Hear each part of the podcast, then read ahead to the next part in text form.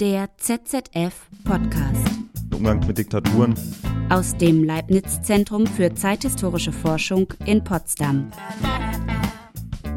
Hallo und herzlich willkommen zu dieser Folge des ZZF Podcast. Mein Name ist Tim Schleinitz und ich freue mich, dass Sie und dass ihr eingeschaltet habt. Heute geht's um Abstand und Nähe, um offizielle Standpunkte und leise Interessenpolitik.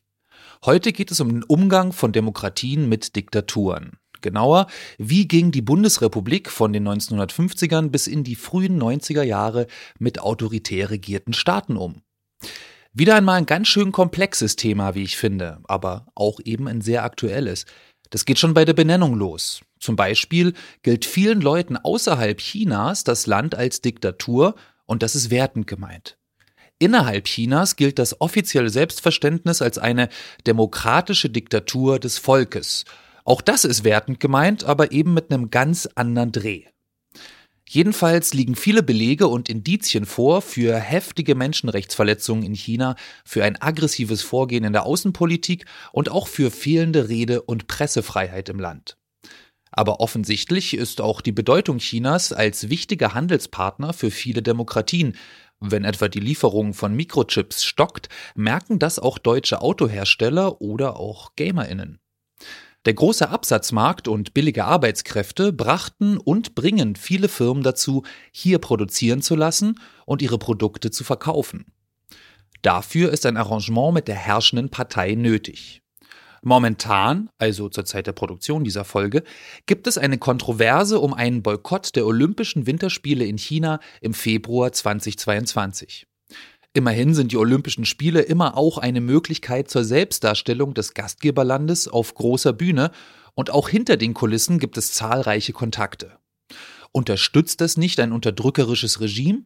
Oder umgekehrt argumentiert, wäre eine Annäherung vielleicht geeignet, einen Wandel im Land zu unterstützen? Sollten SportlerInnen also an ihnen teilnehmen? Sollten DiplomatInnen fernbleiben? Was würde das bedeuten für die Karriere von AthletInnen, für politische Gespräche im Hintergrund? Was für wirtschaftliche Folgen hätte das? Mit meinem heutigen Gesprächspartner möchte ich sprechen über genau dieses Kontinuum zwischen gegenseitigem Sanktionieren und gemeinsam Funktionieren, zwischen öffentlicher Kritik und stillschweigender Kooperation. Und der, also der Gesprächspartner, stellt sich hier wie gewohnt selbst vor. Ja, mein Name ist Frank Bösch. Ich bin Professor für europäische Geschichte des 20. Jahrhunderts an der Universität Potsdam und Direktor des Leibniz-Zentrum für zeithistorische Forschung hier in Potsdam. Ich habe meine Forschungsschwerpunkte häufiger mal gewechselt.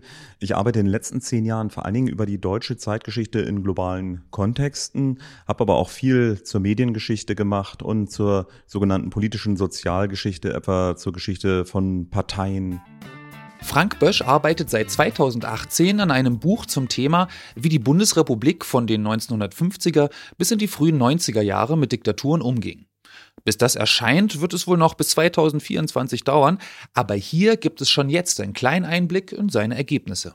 Zuerst wollte ich wissen, wenn Sie sagen, Umgang mit Diktaturen der Bundesrepublik, dann äh, kann ich mir vorstellen, dass das ein ziemlich weiter räumlicher Fokus auch ist, den Sie dort aufmachen. Oder also ich denke jetzt 50er bis 90er Jahre, das Griechenland unter den Obristen, Spanien unter Franco, Libyen, Pinochets Chile und so weiter. Ähm, heißt das eigentlich äh, auch, dass Sie dann tatsächlich sich diese ganzen Länder auch ansehen oder haben Sie Ihren Fokus vor allen Dingen auf die Bundesrepublik? Das Buch ist vor allen Dingen eine Studie über die Bundesrepublik. Und mich interessiert, wie nach dem Nationalsozialismus, also nach einer sehr starken Diktaturerfahrung, die Deutschen wieder anderen Diktaturen begegnen. Und das ist ein Thema, das oft reflektiert wurde über den Umgang mit der DDR oder im Rahmen der sogenannten Ostpolitik dann eben auch mit den sozialistischen Staaten. Aber wenn oft von der langen Geschichte des Westens, von dem langen Weg nach Westen geredet wurde, ähm, dann fällt etwas aus dem Blick, dass der Westen eben nicht nur demokratisch war. Ähm, die engen Kontakte, die die Bundesrepublik hatte, gerade als Exportweltmeister, die reichten eben von Diktaturen in Südkorea über Iran, über Libyen bis hin zu Diktaturen in Südamerika, etwa in Argentinien, Chile oder Brasilien. Also insofern ist das eine Erweiterung oder vielleicht auch andere Akzentuierung der bisherigen Haupterzählung zur Geschichte der Bundesrepublik. Wenn man sich dann wirklich in diese vielen Regionen auch begibt, schaut, wie die Bundesrepublik in diese Weltregion da vorgegangen ist, äh, gibt's denn da eigentlich schon so, also so viel gibt's da noch gar nicht dazu, oder? Es gibt bisher keine Studie, die übergreifend systematisch dazu arbeitet. Es gibt zu einzelnen Ländern bilaterale Studien, die insbesondere die Außenpolitik in den Blick nehmen. Also beispielsweise die bundesdeutschen Beziehungen nach Indonesien, wo auch eine blutrünstige äh, rechte Diktatur herrschte, die Hunderttausende von Kommunisten tötete.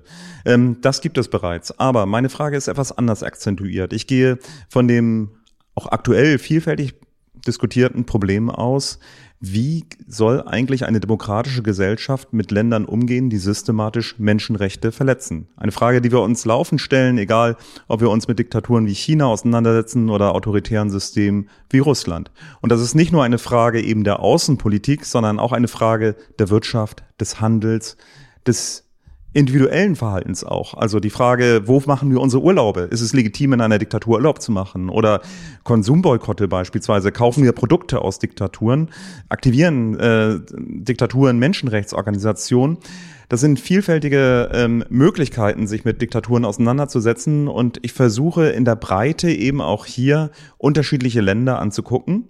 Dabei gehe ich so vor, dass ich mir zehn Länder ausgewählt habe, die besonders engere Kontakte auch zur Bundesrepublik hatten. Und jedes Land verbinde ich mit einem bestimmten Thema. Also etwa Pinochets Diktatur äh, mit dem Thema der Aufnahme von Flüchtlinge. Oder beispielsweise ähm, die Diktatur in Libyen unter Gaddafi mit dem Umgang mit Staatsterrorismus, der gefördert wird. Und das ist eine Verbindung, die einerseits systematische Themen dann erforscht und da lernt man tatsächlich sehr viel Neues, weil das kaum erforscht ist, ähm, mit äh, internationalen Beziehungen, internationaler Geschichte im weiteren Sinne. Und auch das ist ein Feld, wo es wirklich sehr, sehr viel Neues zu entdecken gibt. Für mich viel mehr Überraschungen drin sind, als wenn ich etwa nur ganz klassisch die Beziehungen zwischen der Bundesrepublik und der DDR betrachtet hätte. Mhm.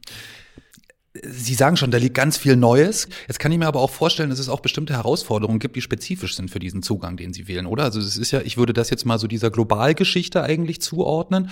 Und ähm, das allererste, was mir da einfällt, ist, so viele verschiedene Länder, so viele verschiedene Sprachen, dann, äh, dann geht es gar nicht darum, unbedingt jetzt in chinesische, chilenische oder libysche Archive, so sie dann überhaupt existieren, irgendwie oder man dort rankommt, reinzugehen. Und, ja. oder? Also. Es wäre natürlich naiv anzunehmen, dass man in chinesische Archive der 90er Jahre rein marschieren könnte, um dann zu sehen, wie China mit den Sanktionen der frühen 90er Jahre umgegangen ist. Oder dass man nach Libyen fahren kann, um dort ähm, Geheimarchive einzusehen.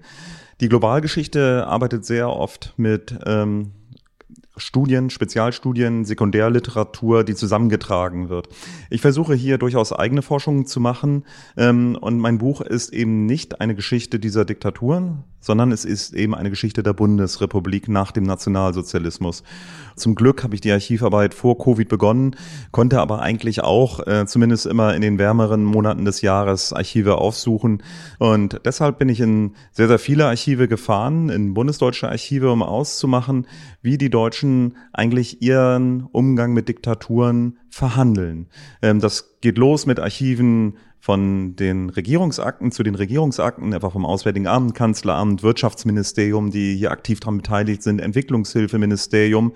Ähm, aber ich habe darüber hinaus eben Archive auch von NGOs angeguckt, etwa das äh, Archiv von Amnesty International in Deutschland habe ich ausführlich ausgewertet, von ähm, Chile Solidaritätsgruppen oder Solidaritätsgruppen, die entstehen, Medienquellen ausgewertet, ähm, journalistische Zeugnisse natürlich, Wochenschauen beispielsweise aus den 50er Jahren, ähm, natürlich auch Pressezeugnisse und Berichte von Reisenden und habe mit Leuten auch gesprochen, auch Interviews geführt, die länger in diesen Ländern waren, weil sie Makler waren zwischen der bundesdeutschen Demokratie und diesen Diktaturen. Also etwa als Ingenieure, als Experten, ähm, als Tätige in NGOs oder in der Entwicklungshilfe mit diesen Diktaturen zu tun hatten. Das ist kein Handbuch, keine Enzyklopädie des bundesdeutschen Umgangs mit Diktaturen, sondern es ist eine gut begründete Auswahl von immerhin zehn Ländern, die ich etwas intensiver angucke. Okay, dann würde ich sagen, dann steigen wir doch vielleicht mal in dieses Thema auch ein. Und da jetzt vielleicht noch mal ganz ganz grundlegend, was, was eigentlich eine Diktatur ist. Also es gibt ja verschiedene Begrifflichkeiten, die jetzt hier irgendwie mir durch den Kopf gehen oder die auch durch den Diskurs geistern. Eben totalitäres Regime hatten Sie auch schon erwähnt oder Junta kann man das nennen, Militärregime. Äh, wie verwenden Sie denn jetzt eigentlich den Begriff? Was ist die, was ist die Diktatur? Das Interessante ist ja, dass Diktaturen sich selbst nicht Diktatur nennen. Der Demokratiebegriff ist so attraktiv, dass auch viele Diktaturen ihn in ihrem Namen verwenden. Die DDR, die Deutsche Demokratische Republik, ist natürlich ein Beispiel direkt hier vor der Haustür. Insofern braucht man eine analytische Definition. Ähm, der Begriff Diktatur ist zudem eine pejorative Fremdzuschreibung eben. Und ähm, meine drei Kriterien, um etwas als Diktatur zu bezeichnen, ähm, sind äh, folgende. Das erste ist, dass die Regierung nicht aus freien Wahlen hervorgeht, meistens durch Militärputsche äh, etwa eingesetzt ist. Ähm, das zweite ist, dass kein Pluralismus zugelassen wird, also dass Medien etwa nicht frei erscheinen können, dass Parteien sich nicht einfach gründen können, ähm, sondern es in der Regel auch nur eine Regierungspartei, wenn überhaupt, ähm, gibt oder eine proforma äh, Oppositionspartei und auch keine frei zugelassene Presse. Und das dritte ist, dass die politische Opposition verfolgt wird. Nichtsdestotrotz ähm, gibt es immer wieder fließende Übergänge hin zu autoritären Systemen, von denen wir auch heute ja sprechen, wenn wir etwa über Russland reden. Ich habe nicht in meinem Buch autoritäre Systeme berücksichtigt, wo es zumindest rudimentär noch Parteien, oppositionelle Medien, Oppositionsgruppen gibt, sondern äh, tatsächlich Länder eben, die mit äh, ganz starken Einschränkungen agieren. Mhm.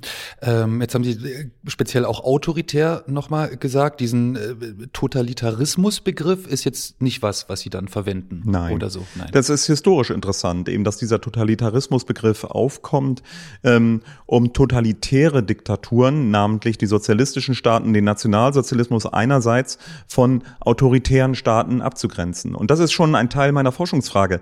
Wann wird eigentlich ein Land Diktatur genannt oder nur autoritäres Regime? Oder ähm, eine defekte Demokratie oder ähnliches.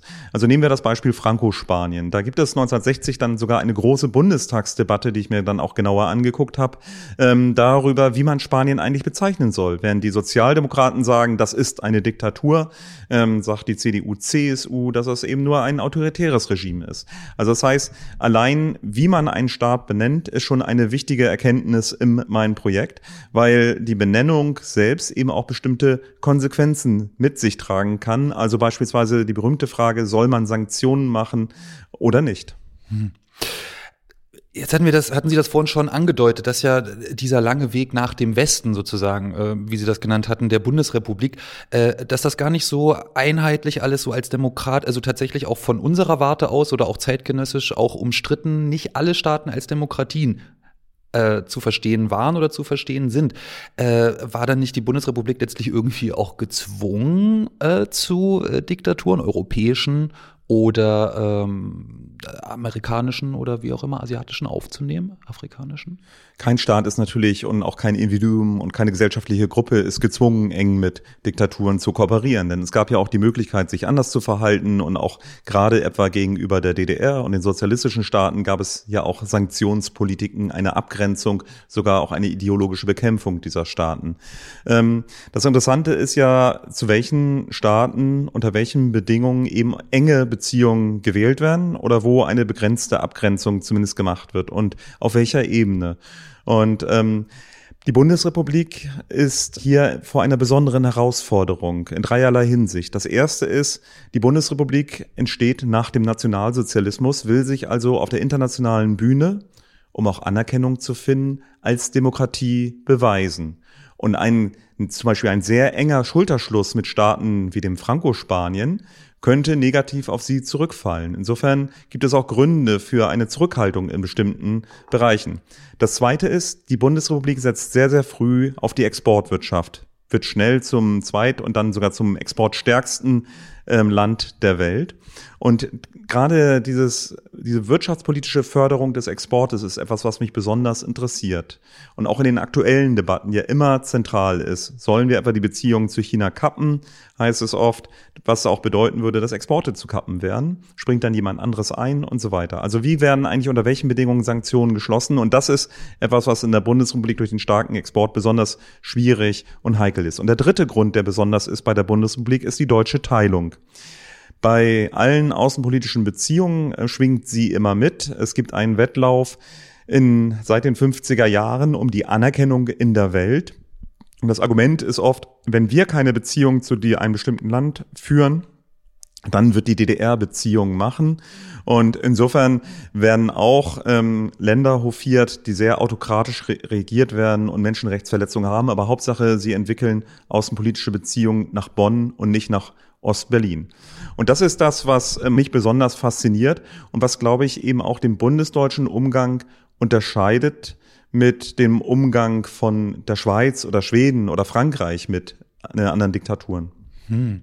Ähm, wurden jetzt dann trotzdem bestimmte Staaten eigentlich von außenpolitischen Kontakten dann ausgeschlossen? Also Sie sagen ja, äh, diese, diese drei verschiedenen Ebenen, die Sie gerade genannt haben, die spielen so ein bisschen durcheinander und Sie hatten auch schon, oder miteinander, Sie hatten schon angedeutet, auch der Umgang mit Franco, Spanien, ähm, hat dann letztlich dort tatsächlich auch eine, auch eine Kontaktaufnahme, eine offizielle, auf wirtschaftlicher oder politischer Art auch, ist die dann erfolgt eigentlich dort, um bei diesem Beispiel mal kurz zu bleiben und ähm, ist oder wurde das ausgeschlossen oder gab es dann auch Staaten, die dezidiert ausgeschlossen worden sind, weil man gesagt hat, okay, diese wirtschaftliche zum Beispiel Vorteilsnahme wiegt das jetzt nicht auf, den Verlust des Ansehens? Ja, also fast alle Staaten wurden irgendwann einmal wirtschaftlich ausgeschlossen, aber es hängt von der Phase ab, in der wir uns jeweils befinden.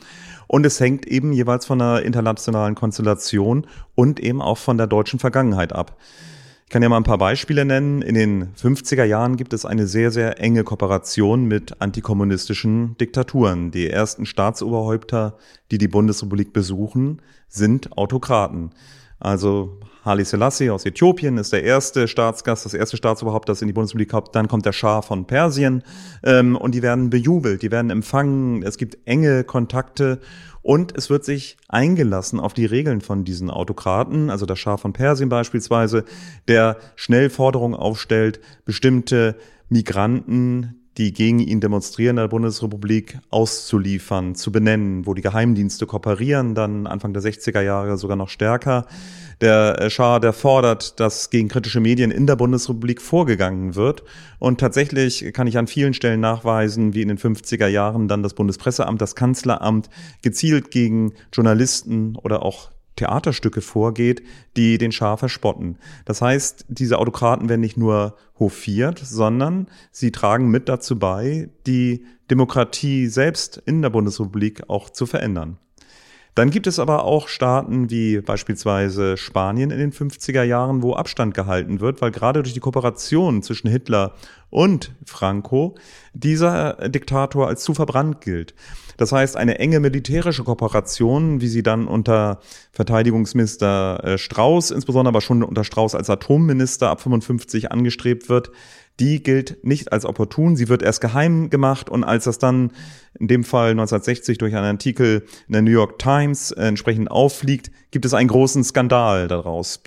Unionspolitiker fahren regelmäßig nach Spanien, aber sie machen keine staatsmännischen Treffen, sondern sie treffen sich indirekt etwa über Konferenzen, die gemacht werden, bei denen eben auch Begegnungen mit Franco dann zustande kommen. Aber bis Ende der 50er Jahre, also gibt es hier eine gewisse Distanz. Und dann gibt es natürlich Diktaturen wie die sozialistischen, wo die Distanz sehr, sehr groß ist, wo keine diplomatischen Beziehungen außer mit Moskau 1955 aufgenommen werden, wo es keine Begegnung gibt. Aber auch hier zeige ich, wie indirekte Formen der Kontaktaufnahme zustande kommen, etwa über Wirtschaftsdelegationen, die regelmäßig dorthin reisen und als Eisbrecher dienen, Handelsabkommen, ähm, die Kontakte ermöglichen. Aber auch diese werden immer mal wieder unterbrochen. Also es gibt zusammengefasst einen sehr abgestuften Umgang bereits in den 50er Jahren, aber wirklich spannend und in Bewegung gerät das ganze System dann erst in den 60ern. In den 60ern ist ja jetzt auch, weil sie auch immer wieder auf die deutsche Vergangenheit, äh, insbesondere der NS-Diktatur jetzt auch, ähm, ähm, die ja auch angesprochen haben, die dort auch mit reinspielt. Jetzt ist ja in den 60er, 70er Jahren nun der Anteil an Beamten äh, in der Bundesrepublik auch mit NS-Vergangenheit oder beziehungsweise mit Mitgliedschaft in NS-Organisationen mit am höchsten ja eigentlich. Äh, spielt dann eigentlich diese Vergangenheit zum Beispiel bei Diplomaten auch eine Rolle dann immer noch, dass die sagen, okay, ähm, wir finden jetzt zum Beispiel ähm, ja bestimmte autoritäre, vielleicht auch militärisch regierte Staaten irgendwie jetzt besonders aufgeräumt und sicher und gar nicht unbedingt als Diktaturen, Argentinien zum Beispiel? Ja, es gab ja eine große Debatte um die Vergangenheit der Beamten im Auswärtigen Amt, wo auch entsprechend nicht ganz überraschend herausgestellt wurde, dass es eine große Personalkontinuität gab.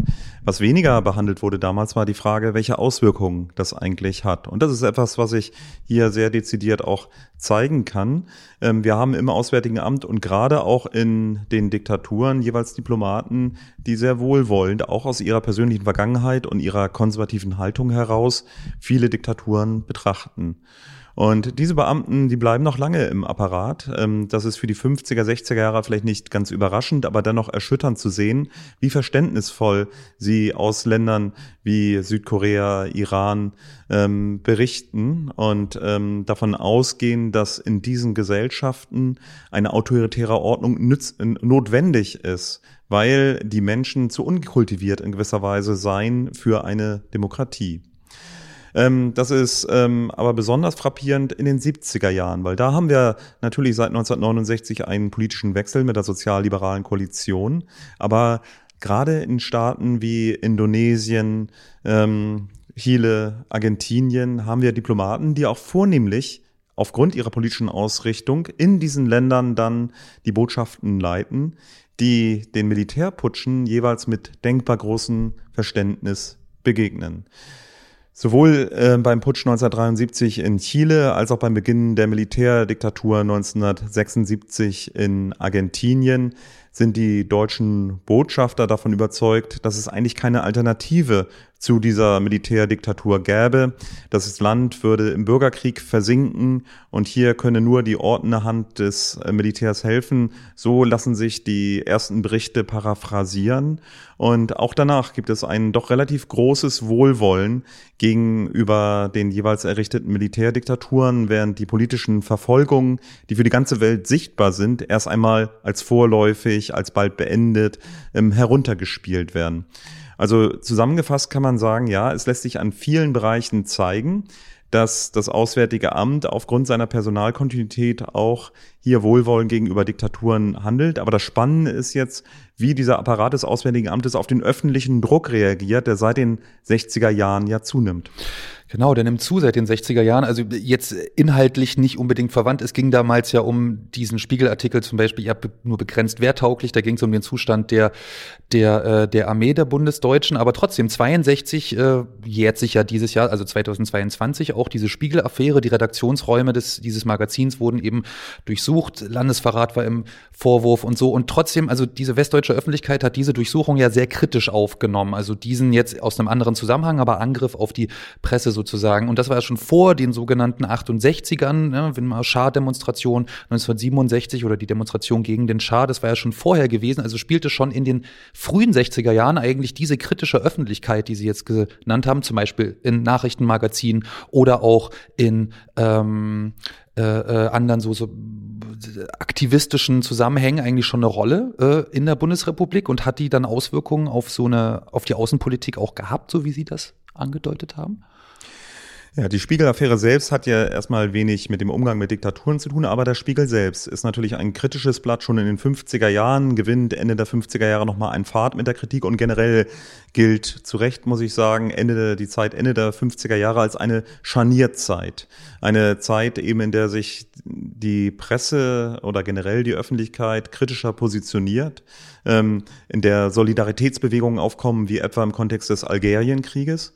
Und die Anstöße ähm, für diese kritische Presse kommen allerdings auch von anderen. Es sind nicht die Journalisten alleine, die hier Impulse setzen. Die Anstöße kommen beispielsweise von Migranten, die in der Gesellschaft auf die Straße gehen. Das sind einerseits etwa GastarbeiterInnen aus Spanien, mitunter auch aus Portugal, dann später vor allen Dingen aus Griechenland 67, die auf die Straße gehen und demonstrieren, bereits Anfang der 60er Jahre. Aber und die demonstrieren gegen die Zustände in ihrem Heimatland und finden dann zunehmend auch UnterstützerInnen, etwa bei der IG Metall, dann eben auch bei der Studentenbewegung. Und das sind aber auch nicht-europäische Studentinnen, die etwa aus Iran stammen, die aus Kongo stammen und die auch in den bundesdeutschen Straßen jetzt mit Plakaten, ähm, etwa bei Staatsbesuchen, dagegen protestieren, dass Menschenrechte systematisch verletzt werden in ihren Ländern. Und diese machen aufmerksam auf ein Problem, das viele Journalistinnen eigentlich gar nicht gesehen haben bisher. Es kommen andere Spielereien, auf die wir, die ich auch sehr intensiv behandle in meinem Buch, wie Amnesty International. Amnesty International reist zum Beispiel 1966 zu einem Prozess deutsche Vertreter zu einem Prozess gegen Studenten, gegen Studierende in Iran und berichtet ausführlich darüber. Und das wird dann wiederum aufgenommen. Also in diesem Fall machen iranische Studierende einen Hungerstreik, die werden gefilmt vom Fernsehen ähm, und Amnesty liefert quasi noch die Fakten dazu aus Iran selbst. Und das führt dazu, dass sich dann Mitte der 60er Jahre zunehmend auch in der Presse kritische Artikel zu diesen Ländern finden. Jetzt hatten Sie Amnesty International schon mal benannt. Ich fand ja jetzt in der, in der Vorbereitung dieses Gesprächs ziemlich interessant, dass ja schon irgendwie zwei Monate nach der Gründung der internationalen, also der Dachorganisation eigentlich Amnesty International schon in die, äh, die bundesdeutsche Sektion gegründet wurde. Hat das eben auch was damit zu tun, was Sie meinten mit dieser äh, eigentlich so sehr kritischen ähm, Öffentlichkeit, auch im Nachgang der NS-Diktatur und diesem, diesem Hochhalten der Menschenrechte und der Migration, wie Sie jetzt gesagt haben? Also ist das deswegen, das war ja die erste nationale Sektion, soweit ich weiß, die gegründet wurde, direkt in der Bundesrepublik. Ja, also Amnesty entsteht in der Stadt in London eben und ähm, bisher ist die Entwicklung von Amnesty in Deutschland noch gar nicht erforscht. Äh, ich bin jetzt auch der Erste, der dieses Archiv nutzen konnte. Ähm, und da lässt sich zeigen, dass es mehrere Spuren der Entwicklung von Amnesty gibt. Die eine kommt aus der antikommunistischen Bewegung. Die Keimzelle von Amnesty Deutschland ist der Kongress für kulturelle Freiheit, eine ähm, intellektuellen Organisation, lange eben auch von der CIA unterstützt, die sich gegen den Osten richtet. Und viele, ähm, die sich dort äh, engagieren, ähm, wie Carola Stern, Gerd Ruge oder andere haben eben auch Verbindungen zum Osten, sei es, dass sie dort als Journalistinnen gearbeitet haben oder direkt eben aus der DDR ähm, wie Leonard geflohen sind, eben auch Carola Stern selbst, die erste Vorsitzende. Es ist äh, zweitens ähm, aber eine Erweiterung dieser Hilfe für Verfolgte aus der DDR. Denn Amnesty macht sich schnell das sogenannte Dreierprinzip zum Grundsatz, um überparteilich zu wirken. Jede Amnesty-Gruppe muss sich damals für einen Gefangenen im Osten, einen Gefangenen aus dem Westen und einen Gefangenen aus dem Süden einsetzen, ähm, um Ausgewogenheit zu haben. Und damit erweitern sie eine Technik, die sie aus der Hilfe für DDR-Flüchtlinge kennen, nun für Diktaturen aus Spanien, aus Portugal, aus Südafrika. Die meisten Gruppen, die sich dann aber Ende der 60er Jahre bilden, in der Amnesty sich ganz schnell wandelt und Beitritte kommen, sind tatsächlich Opfer aus äh, rechten Diktaturen. Ähm, es ist schon eher der linksliberale Geist, der sich seit Ende der 60er Jahre bei Amnesty einzieht. Und der eigentliche Durchbruch für Amnesty und gerade für Amnesty Deutschland ist die Diktatur in Griechenland 1967, die ganz, ganz breite Proteste auf den deutschen Straßen auslöst. Viele griechische GastarbeiterInnen, die protestieren gemeinsam mit der Studentenbewegung. Und Amnesty ähm, reist dort früh hin, macht Berichte über die Folter dort, über die Verhaftungen, über die KZ-Inseln, wie es dann relativ schnell heißt. Und das führt zu einem großen Zulauf. Und das Interessante ist, dass Amnesty dann um 1970 mit Abstand größte Gruppe der Amnesty-Gruppe der Welt ist. Ähm, und dass das so ist, hat sicherlich viel auch mit der nationalsozialistischen Vergangenheit zu tun.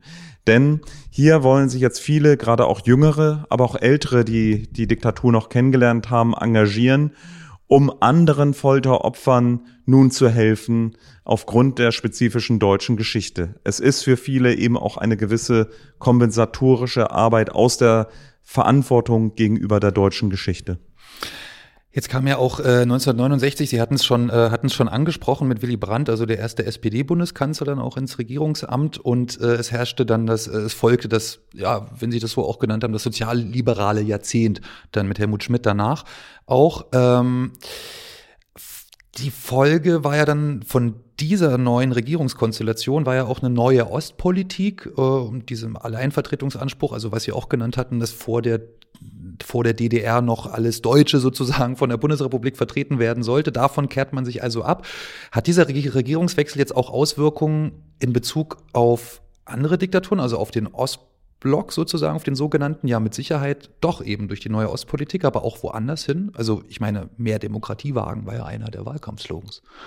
Ja, der Regierungswechsel hat große Auswirkungen, aber vor dem Regierungswechsel findet schon ein Wandel in der Gesellschaft statt, eine andere Bewertung eben auch von antikommunistischen Diktaturen, während umgekehrt die sozialistischen Diktaturen eigentlich an Schrecken verlieren. Das heißt, es gibt in der Gesellschaft eine Umkehrung auch in den Medien, ähm, die dann aber noch einmal verstärkt wird durch die sozialliberale Regierung. Und welchen ja, veränderten Umgang das gibt, muss man auf unterschiedlichen Ebenen betrachten. Auf der Ebene der Staatsbesuche, der Außenpolitik gibt es eine ganz, ganz deutliche Verschiebung. Antikommunistische Diktaturen werden nicht mehr oder kaum noch empfangen von der Bundesregierung. Das heißt, etwa der Schah von Iran ähm, wird kein Staatsgast mehr. Ebenso ähm, Diktatoren aus Lateinamerika werden nicht mehr von der Bundesregierung hofiert oder auch Reisen dorthin finden kaum noch statt. Gleichzeitig gibt es eben neue Begegnungen mit den äh, kommunistischen Parteiführern, natürlich im Rahmen der Ostpolitik. Das ist gut bekannt. Interessant ist, dass auf eine Ebene tiefer, auf der wirtschaftspolitischen Ebene und auf der Ebene des Handelns, der Wandel gar nicht so groß ist.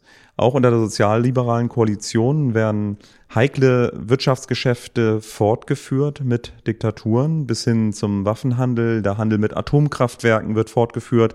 Auch Diktaturen wie Brasilien oder Iran kriegen Atomkraftwerke, obwohl völlig klar ist, dass diese Atomkraftwerke auch das Ziel haben sollen, sicherlich ähm, den Weg zur Atombombe zu ebnen. Ein energiestarkes Land, ein ölreiches Land wie Iran braucht erstmal nicht große Atomkraftwerke für sich, ebenso nicht Brasilien mit seiner Wasserkraft.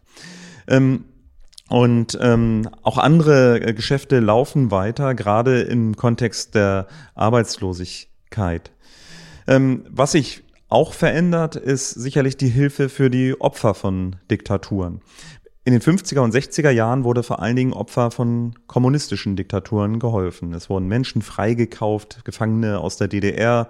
Es wurde sich eingesetzt für die Deutschstämmigen in den sozialistischen Staaten, auch mit großen Krediten und äh, Wirtschaftshilfe. Ähm, und das verschiebt sich nun. Seit der Diktatur in Griechenland ab 67 gibt es auch eine Hilfe für sozialistische Verfolgte in einer antikommunistischen Diktatur, in dem Fall einer rechten Militärdiktatur, die in Griechenland von 1967 bis 1974 herrschte. Und noch deutlicher können wir das dann mit der Diktatur in Chile sehen, die 1973 beginnt. De facto gibt es nur wirklich wenige, die abgelehnt werden. Auch viele tatsächlich Sozialisten, Kommunisten finden Aufnahme in der Bundesrepublik. Und das ist tatsächlich etwas, was erneut den Wandel im Umgang mit Diktaturopfern unterstreicht. Ist ja auch interessant eigentlich, weil gerade Chile ja auch in der DDR dann ein ganz großes Thema war, die Chile-Solidarität. Und in dem Fall von oben war das dann, war man dann also nicht mehr so, dass man sagt, okay, die DDR nimmt jetzt Leute aus Chile auf, deswegen müssen wir uns da zurückhalten. Das war dann also vorbei eigentlich, diese Zeit da, dass man sich abgrenzen will in seinen Handlungen.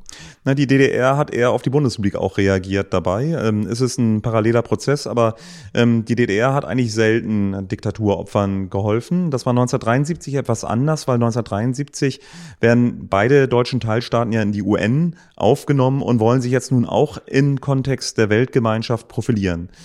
Die Diktatur in Chile ähm, ist auch mit die erste nach vor allen Dingen Südafrika, wo es ähm, besonders frühe Initiativen gibt und auch im Kontext mit den letzten portugiesischen Diktaturen. Aber ist eigentlich die erste Diktatur, wo die UN eine federführende Rolle spielt, im Grunde genommen ein die Staaten antreibt, hier Sanktionen eben auch zu machen.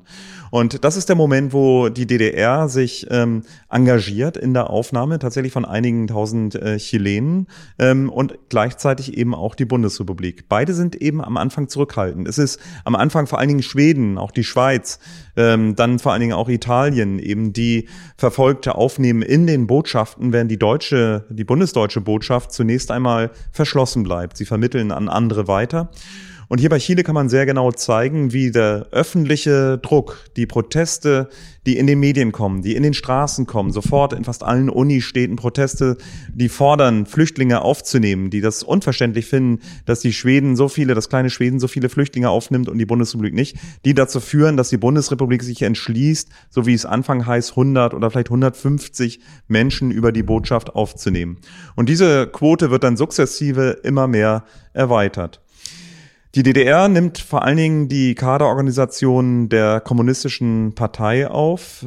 Teilweise gehen diese auch nach Rumänien, ähm, einzelne auch in die Sowjetunion. Ähm, bemerkenswert ist, dass viele von denen aber dann auch gar nicht in der DDR bleiben. Am Ende 1989 ähm, sind nur noch zwei bis 300 Chilenen in der DDR, während in der Bundesrepublik viele bleiben. Also viele Chilenen aus der DDR gehen in die Bundesrepublik, gehen in andere Länder, wandern weiter oder kehren eben auch nach Chile rasch zurück. Das ist ja dann eigentlich auch, also zusätzlich zu dieser, äh, zu der, ich sag mal so, Arbeitsmigration, die Sie ja schon genannt hatten, aus Griechenland beispielsweise, ähm, ist das ja jetzt, scheint es mir ja dann so zu sein, dass auch die Migration oder die Flucht aus solchen Diktaturen auch steigt. Ist das dann, macht das nochmal mehr Veränderung? Beschleunigt sich dieser Prozess dann sozusagen durch diese Migrantinnen und Migranten auch? Eine spannende Frage ist ja, ähm, warum setzen sich Bundesbürger für bestimmte Diktaturen oder gegen bestimmte Diktaturen für bestimmte Opfergruppen ein, während andere Diktaturen, die mitunter viel blutiger sind, viel mehr Tote erfordern, wie etwa in China, erst einmal keine Rolle spielen oder sogar in dem Fall vom linksalternativen Milieu sogar verherrlicht werden. Die Mao-Begeisterung, die Begeisterung für Maos rotes Buch für die Kulturrevolution ist ja im Nachhinein geradezu erschreckend.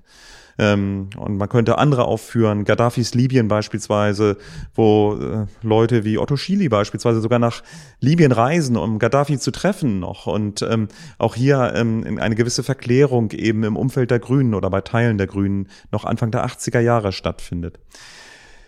Ob eine Diktatur kritisch bewertet wird, hängt in starkem Maße mit den Flüchtlingen und mit den Migranten zusammen. Und aus Chile kommen nun einige tausend, die oft gerade eben auch politisch engagiert sind, die oft aus akademischen Kontexten kommen, schnell an den Universitäten Anschluss finden und hier gemeinsam mit dem universitären linksalternativen Milieu nun Proteste organisieren, ähm, Unterstützung sammeln, Spenden sammeln, ähm, Einzelfälle zusammen mit Amnesty ermitteln, um andere nachzuholen.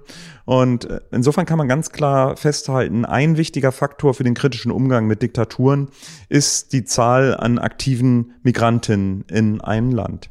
Ein anderer wichtiger Faktor ist, wie abgeschottet ist dieses Land eigentlich?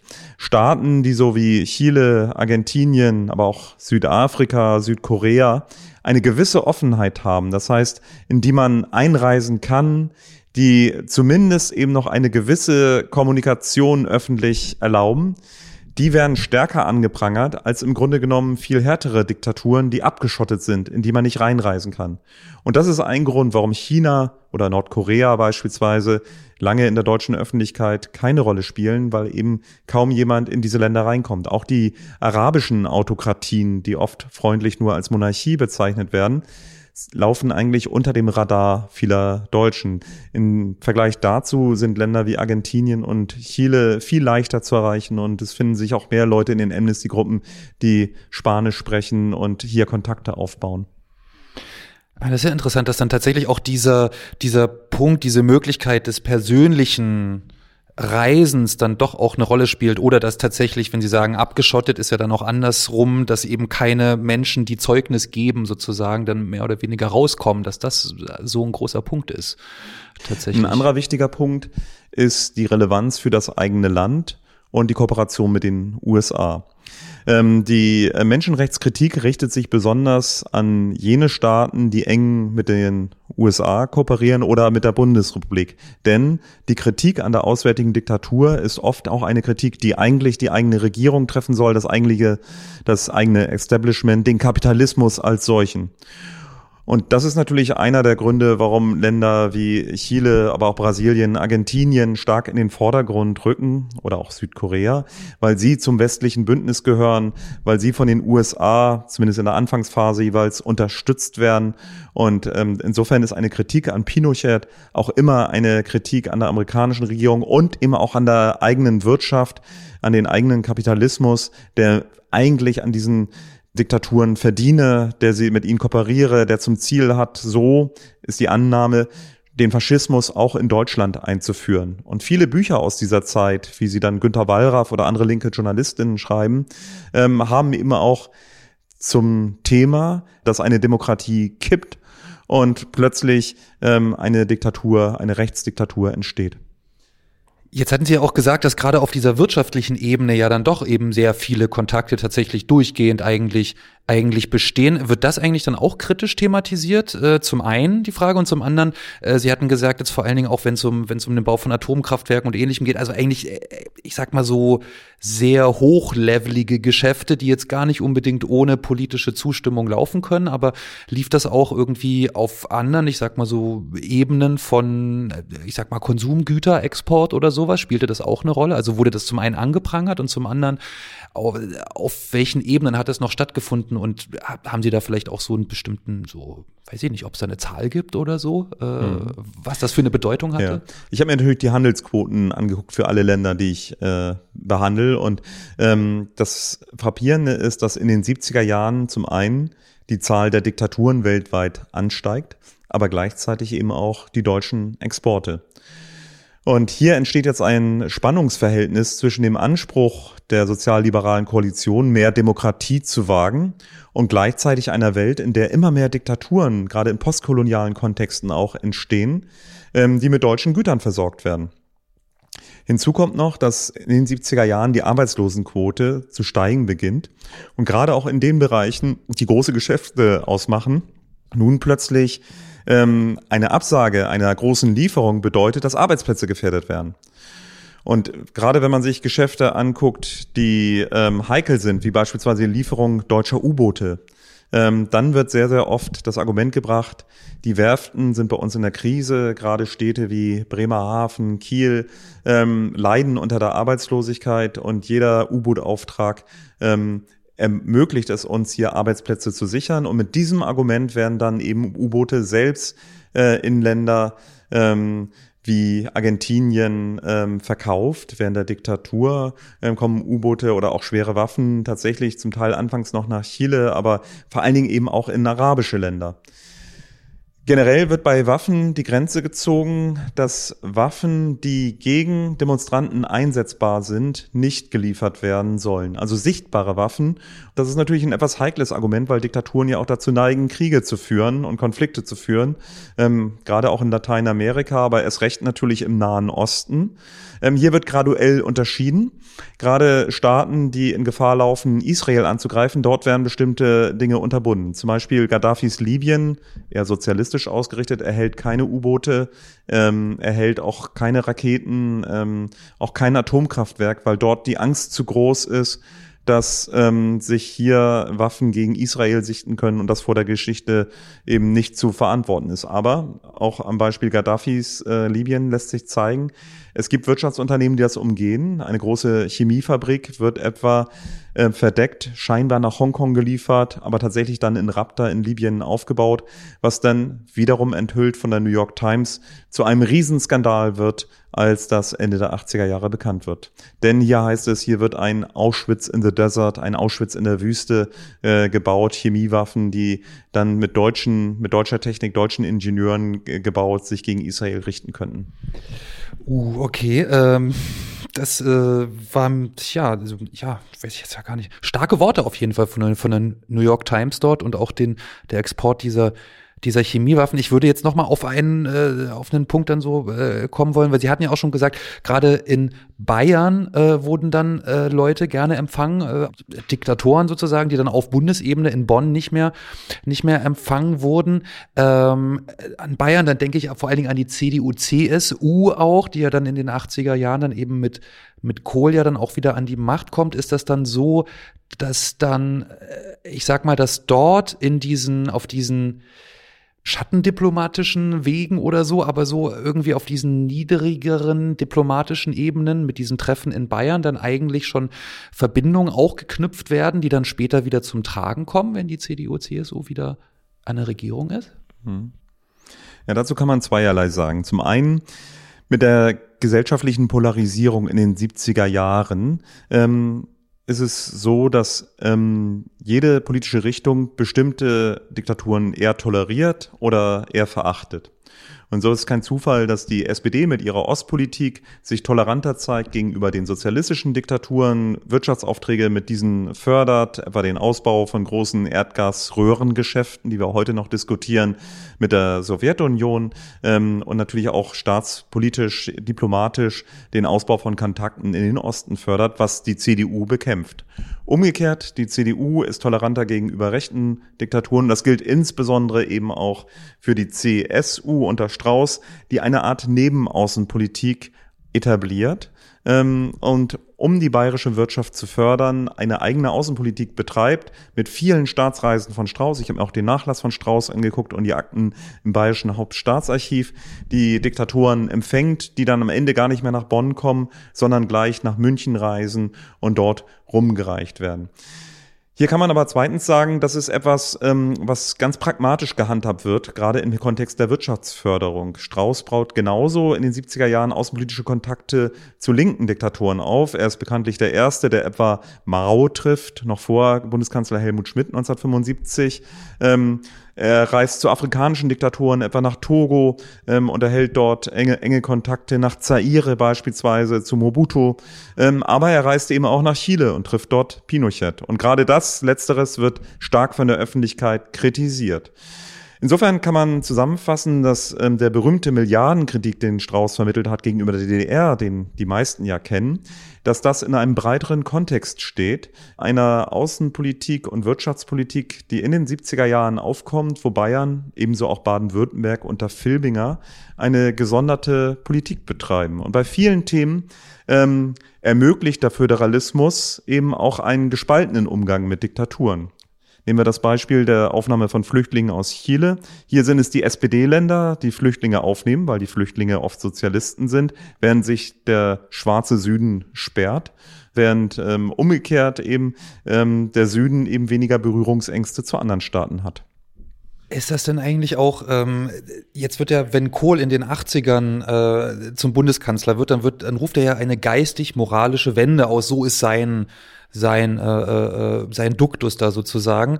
Ähm, bedeutet das dann auch sozusagen einen, einen Turn auch auf Bundesebene, so wie Sie das angedeutet haben, dass dann sozusagen mehr auf Kurs dann äh, von eher, ich sag mal, rechten äh, Diktaturen auch genommen wird? Äh, ist es dann das, was dort auch mit drin steckt? Oder ist es so, dass diese geistig-moralische Wende auch vor allen Dingen auch in der, Außenpolitik dann doch mehr einen Fokus auf Menschenrechte bedeutet? Könnte man ja denken. Es sind ja auch moralische Werte. Ja. Viele haben ja tatsächlich einen außenpolitischen Turn erwartet. Tatsächlich tritt er aber nicht ein, denn die Auseinandersetzung mit Menschenrechten, verstanden als ein universales Recht auf die Unverletzlichkeit eben auch des Körpers, der Menschenwürde, ist etwas, was in den 70er Jahren sich so massiv in den Demokratien als ein Wert durchsetzt, eben, dass ähm, auch die, viele Christdemokraten auch der Überzeugung sind, dass man Folter bekämpfen muss, dass man die Verletzung der Menschenwürde eben auch entsprechend entgegentreten muss, egal ob die Diktaturen rechts oder links sind. Und ähm, das erklärt sicherlich mit, dass zumindest Teile der Union in den 80er Jahren auch ähm, ein, eine gewisse Distanz eben gegenüber rechten Diktaturen halten. Das kann man am Beispiel Chile auch sehr gut sehen, wo jemand ähm, wie Norbert Blüm beispielsweise Ende der 80er Jahre eben nach Chile reist und dort die Opposition stärkt und sogar für die Aufnahme von Sozialisten eintritt, die auch gewaltsam gegen Pinochet protestiert und sich wohl auch, man würde sagen, terroristisch, aber zumindest im Widerstand eben auch äh, engagiert haben. Das ist nicht unumstritten. Die CSU hat hier eine deutlich andere Meinung. Zudem gibt es ja auch weiterhin Begegnungen auch mit sozialistischen Staatschefs. Bekanntlich wird der Honecker-Besuch dann unter Kohl in der Bundesrepublik erst durchgeführt. Also auch hier gibt es Begegnungen eben mit der Linken, auch wenn natürlich klar ist, dass die Regierung Kohl sich gegenüber ähm, sozialistischen Staaten eher auf Distanz hält. Also zusammengefasst, es gibt eigentlich nur eine leichte Verschiebung. Bestimmte Wirtschaftssanktionen werden gelockert. Rüstungsverkäufe etwa in den arabischen Raum werden etwas toleranter vergeben. Aber insgesamt ist das Menschenrechtsthema zu etabliert, um hier eine äh, Kehrtwende etwa einzuleiten. Sie sagen jetzt ja auch, es ging bis, äh, bis in die frühen 90er geht Ihre und Ihre, Ihr Untersuchungszeitraum. Ist denn die Vereinigung oder nach der Vereinigung ändert sich dann dort wieder was? Oder ist dann so, dass dann Bundesrepublik DDR diese, dieser Vereinigungsprozess eigentlich so viel erstmal Aufmerksamkeit auf sich lenkt, dass das dann eigentlich gar nicht mehr Thema ist? Doch. Zum einen ähm, ist das Vereinigte Deutschland deswegen eine Zäsur, weil ja nicht nur in Deutschland eine Diktatur verschwindet, nämlich in Ostdeutschland, die DDR, die verschwindet, sondern die Zahl der Diktaturen nach 1990 erst einmal rasant abnimmt. Das heißt, ähm, das ist nicht mehr so ein starkes Problem, weil weltweit überall ähm, mehr Demokratien entstehen in dieser Welle der Demokratisierung, die im Kontext eben auch des Zusammenbruchs des Kommunismus dann erfolgt. Ähm, es ist aber auch ähm, insofern eine gute Zäsur, weil sich um 1990 das Menschenrechtsthema so weit etabliert hat, dass sich ganz neue Maßstäbe ausgebildet haben, um tatsächlich international durchgeführte Sanktionen durchzuführen. Und China 1989, das Massaker auf dem Platz des himmlischen Friedens an den dort protestierenden, vornehmlich Studenten, ähm, steht für diese Zäsur, wo die Weltgemeinschaft jetzt tatsächlich Sanktionen ausspricht, sehr viele sich daran beteiligen, aber gleichzeitig auch diese Sanktionen nur zwei, drei Jahre vorhalten. China stellt sich neu um, macht gewisse Kurskorrekturen, aber bleibt natürlich eine Diktatur eben. Und das ist in gewisser Weise der Schlusspunkt des Buches über die alte Bundesrepublik. Ähm, denn ich will ja in gewisser Weise eine Geschichte der Gegenwart insofern schreiben, als dass ich zeigen möchte, wie Sanktionsmechanismen, wie Menschenrechte in der Praxis, wie ein sensibler Umgang mit einer Demo mit demokratischen Werten auch über die deutschen Grenzen hinaus sich etabliert. Dazu vielleicht auch noch mal so eine äh, so eine zusammen so eine Art letzte Frage jetzt vielleicht. Sie hatten ja schon mal angedeutet, dass tatsächlich der Umgang mit Diktaturen besonders in den 50er Jahren und auch Anfang oder auch in den 60er Jahren äh, durchaus auch ins Innere der Bundesrepublik gewirkt hat. Also ähm, vielleicht da noch mal äh, konkret gab es dann eigentlich auch so Gesetzesformen, die dann kamen, um diesen diesen Wünschen von außen irgendwie entgegenzukommen. Ähm, die vielleicht noch existieren, ich weiß es nicht. Ähm, und auf der anderen Seite das Gegenstück zur Frage dann, kann man eigentlich auch sagen, dass dieser Umgang mit Diktaturen, wenn er jetzt denn kritischer ist, wenn er Sanktionen beinhaltete oder wenn er eben den Nicht-Kontakt, den offiziellen Nicht-Kontakt beinhaltete, hat der dann wiederum auch Veränderungen vielleicht in diesen diktatorischen Regimen hervorgerufen? Ja, das ist ja eine ganz zentrale Frage und insofern wichtig, dass wir es noch ansprechen eben. Einerseits ähm, hat, haben die Diktaturen immer oder der Protest gegen Diktaturen immer nach innen auch gewirkt. Und das ist auch heute noch so. Wer sich positioniert zu autoritären Herrschern, egal ähm, ob Putin, ähm, Iran oder äh, China, ähm, der sagt auch immer etwas über sein inneres demokratisches Verständnis aus. Ähm, und insofern würde ich schon sagen, also dass das eine Demokratisierung nach innen auch befördert hat. Aber viel wichtiger ist natürlich, ähm, die Frage, inwieweit ein Protest gegen Diktaturen eigentlich Folgen hat. Und hier kann ich schon für viele Länder zeigen, dass es durchaus starke Folgen hatte. Ähm, zu den Folgen, unmittelbaren Folgen zählt, dass Flüchtlinge beispielsweise aufgenommen wurden, Verfolgte aufgenommen wurden, ähm, etwa Verhaftete in Südkorea, ähm, Deutsch, also Koreaner, die in Deutschland waren und verschleppt wurden, kommen wieder frei. Oder eben wie in Chile Leute, die aus Folterkellern oder auch aus Argentinien herausgeholt wurden. Dabei setzt sich die Bundesrepublik vor allen Dingen für Menschen ein, die Bezüge zu Deutschland haben, deutsche Verwandte haben, äh, Leute in Deutschland zumindest kennen, weil sie hier mal an der Uni waren oder ähnliches. Ähm, aber trotz allem, also es gibt eine konkrete Opferhilfe.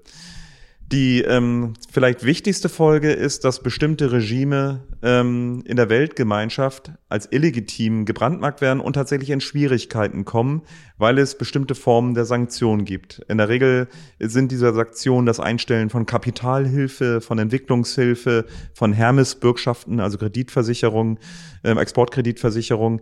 Ähm, und das führt dazu, dass diese Länder, die meistens auch wirtschaftliche Schwierigkeiten haben, bestimmte Zugeständnisse machen, verschiedene Diktaturen von ihrem harten Kurs ablassen um wieder diesen wichtigen wirtschaftlichen Kontakt zur Bundesrepublik, die Kapitalhilfe und ähnliches zu kriegen. Und das ist natürlich besonders erfolgreich, wenn die Bundesrepublik in internationalen Konstellationen agiert, wo andere Länder eben auch noch mitmachen. Aber dadurch, dass die Bundesrepublik bei fast allen Diktaturen der größte Wirtschaftspartner war, ähm, sind ihre ist ihr Verhalten durchaus eben auch leitend ähm, und führt vor allen Dingen, wenn diese Länder verschuldet sind, eben auch zu einem Einlenken. Und das trifft natürlich besonders einzelne sozialistische Länder wie Polen, ähm, afrikanische Länder wie Zaire oder eben auch südamerikanische Länder wie Argentinien, die hoch verschuldet sind und dann in Verhandlungen um die Kredittilgung dann oft an, einknicken und bestimmte Zugeständnisse machen, weil das in den 80er Jahren dann auch gefordert wird. Gibt es noch irgendwelche anderen, ich sag mal so, Überbleibsel äh, aus dieser Zeit, wo man durchaus noch ein bisschen wohlwollender auf Diktaturen geschaut hat? Hm.